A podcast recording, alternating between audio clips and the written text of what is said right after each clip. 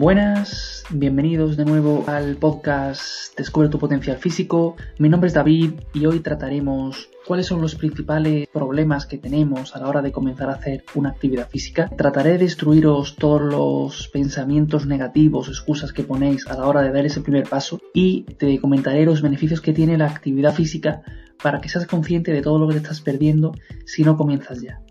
Así que nada, comencemos.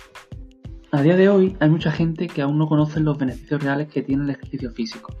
Y esto hace que muchos de nosotros no estemos suficientemente motivados y se escuchen las típicas frases como no tengo tiempo, cuando pasen las navidades ya me pondré a tope, el deporte no es para mí, mi genética no es buena, lo que no haya hecho de joven ya para qué. Y todas estas frases que podemos escuchar hacen que no comencemos nunca a practicar actividad física o si empezamos, al poco tiempo acabamos abandonando por estas mil razones que nos rondan la cabeza. Esto lo podemos categorizar en cuatro hechos principales, que es el no tener tiempo, el posponer siempre todo, el tener mala genética, porque tú eres la excepción a la regla, y ya es demasiado tarde, si ya soy muy viejo para esto. ¿Vale? Posteriormente vamos a desmentir todas estas creencias, pero antes que nada quiero comenzar a comentarte todos los beneficios que tiene la actividad física. Es todo lo que te estás perdiendo si no comienzas ya a hacer deporte. En primer lugar, comentarte que va a prevenir la diabetes y el cáncer. ¿Por qué? Me preguntarás. Básicamente, eh, la diabetes se trata por eh, tener una elevada resistencia a la insulina. Eso quiere decir que el páncreas, que es el órgano de nuestro cuerpo que produce la insulina, no detecta bien las concentraciones de glucosa, por lo que tiene que producir más insulina de la cuenta. ¿Vale? Esto es un ciclo vicioso que a medida que eh, tenemos más resistencia, más insulina necesitamos. Entonces, el deporte puede revertir este estado, ya que el deporte nos activa la circulación, eh, favorece el aumento de la masa muscular, por lo cual las concentraciones de glucosa en sangre siempre van a ser más bajas, se van a encontrar más estables. Por otro lado, nos ayuda a prevenir el cáncer.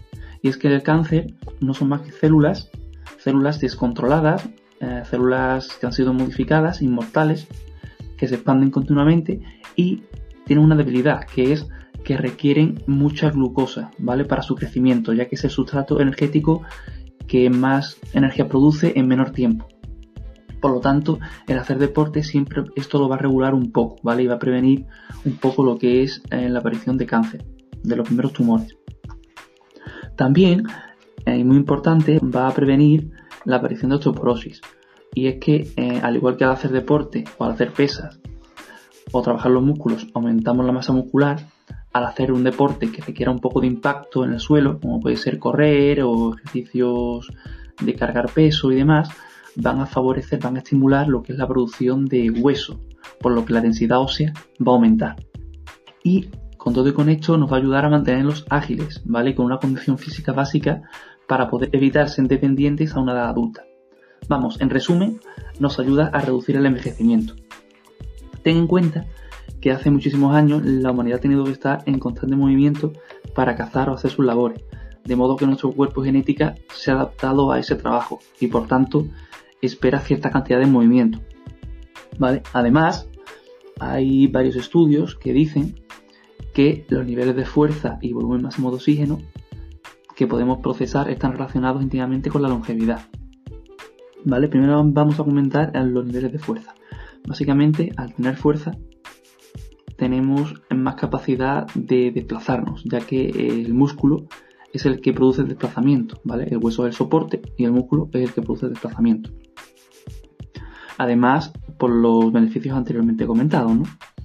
Y, en segundo lugar, el tema del volumen máximo de oxígeno, ¿vale? Este concepto es más a nivel de rendimiento físico y eh, se puede definir como la cantidad de oxígeno que el cuerpo es capaz de captar por los pulmones, transportar por la sangre, la circulación y consumir después por el tejido diana, que va a ser el tejido encargado de producir la energía. En el caso de correr, por ejemplo, o en el caso de hacer fuerza con todo el cuerpo, los músculos son los que va a ser la fuente de consumo de energía por lo que se va, porque va a necesitar captar el oxígeno de la sangre más rápidamente. Por esto, con la edad es indudable que todo esto va disminuyendo, ¿vale? La masa muscular va disminuyendo y el volumen máximo de oxígeno también va disminuyendo. por lo que cuanto más entrenemos estos dos factores, menor va a ser el descenso con la edad y más sanos vamos a estar a la edad adulta, ¿vale? Estos parámetros, tenerlos elevados, pues va a suponer la diferencia entre estar sentado y no poder movernos, a levantarnos o incluso puede dar un buen paseo sin cansarnos demasiado. Y eso sería todo de momento en cuanto a los beneficios. Ahora vamos a ir desmontando poco a poco cuáles son tus excusas para no comenzar a dar este salto. ¿Vale? Hay mucha gente que piensa que para estar en forma pues se necesita ir al gimnasio. ¿Vale? Son entrenamientos, eh, generalmente son con los músculos aislados, ¿vale? A lo mejor en un movimiento haces cuádriceps, en uno haces bíceps, en uno tríceps, en uno hombro, en uno espalda, en uno pecho, en uno abdominales. Y este concepto de entrenamiento puede estar muy bien para los culturistas, para la gente que tiene 7-8 horas a la semana para entrenar, puede estar bien. Porque no requiere demasiado conocimiento, solamente ponerte en una máquina y hacer el gesto deportivo.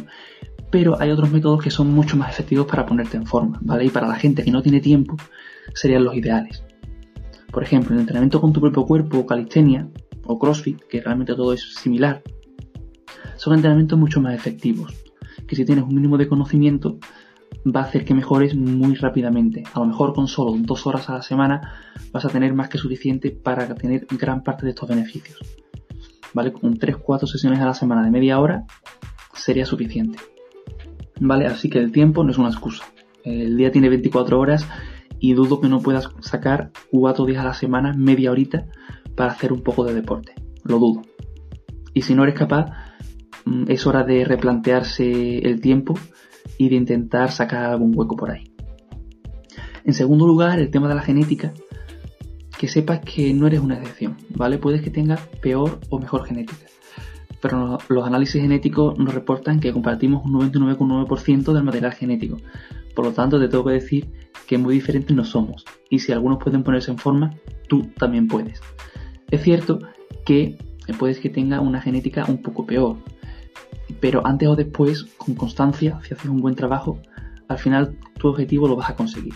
Así que es cuestión de tiempo. Lo único que tienes que conseguir es mantener el hábito durante el mayor tiempo posible, no que te dure un par de semanas, simplemente, como le ocurre a la mayoría. Y ahora que ya tenemos esto, vamos a ver por qué es mejor el entrenamiento con el propio cuerpo. ¿Vale? Como he comentado antes, además de eh, ser un trabajo que lo vas a hacer más rápidamente, en dos horas a la semana tendrías bastante, además hay otros beneficios, que es la funcionalidad que este trabajo tiene. No es lo mismo levantar un curl de bíceps, cuya aplicabilidad en la vida diaria va a ser nula, ¿vale? Compararlo con un ejercicio compuesto que es funcional, ¿vale? A ser funcional vas a estar preparado para la vida diaria, ¿vale? A lo mejor puedes cargar pesadas bolsas de la compra, puedes cargar la bombona sin problema y un largo etcétera. Además, hay estudios que indican que el incremento de la testosterona es mayor en estos ejercicios compuestos, por lo que la testosterona, al ser una hormona responsable del crecimiento muscular, pues va a producir mayor crecimiento de la masa muscular y además también tiene otros muchos beneficios, como puede ser el aumento de la densidad ósea, ¿vale? Son los más destacados. Así que nada, eh, con esto te animo a que comiences a hacer actividad física. Espero haberte motivado. Ya las típicas excusas que pone la gran mayoría mm, no son suficientes como para no hacer actividad física. Y nada, espero que pronto comiences tu camino hacia la, hacia la salud y la forma física con esto que te acabo de comentar. Y eh, si te ha gustado, eh, ponmelo en los comentarios. Si no, pues también, que quiero mejorar. Y nada, si te ha gustado, pues no olvides suscribirte y escuchar los siguientes podcasts. Nos vemos pronto. Hasta luego.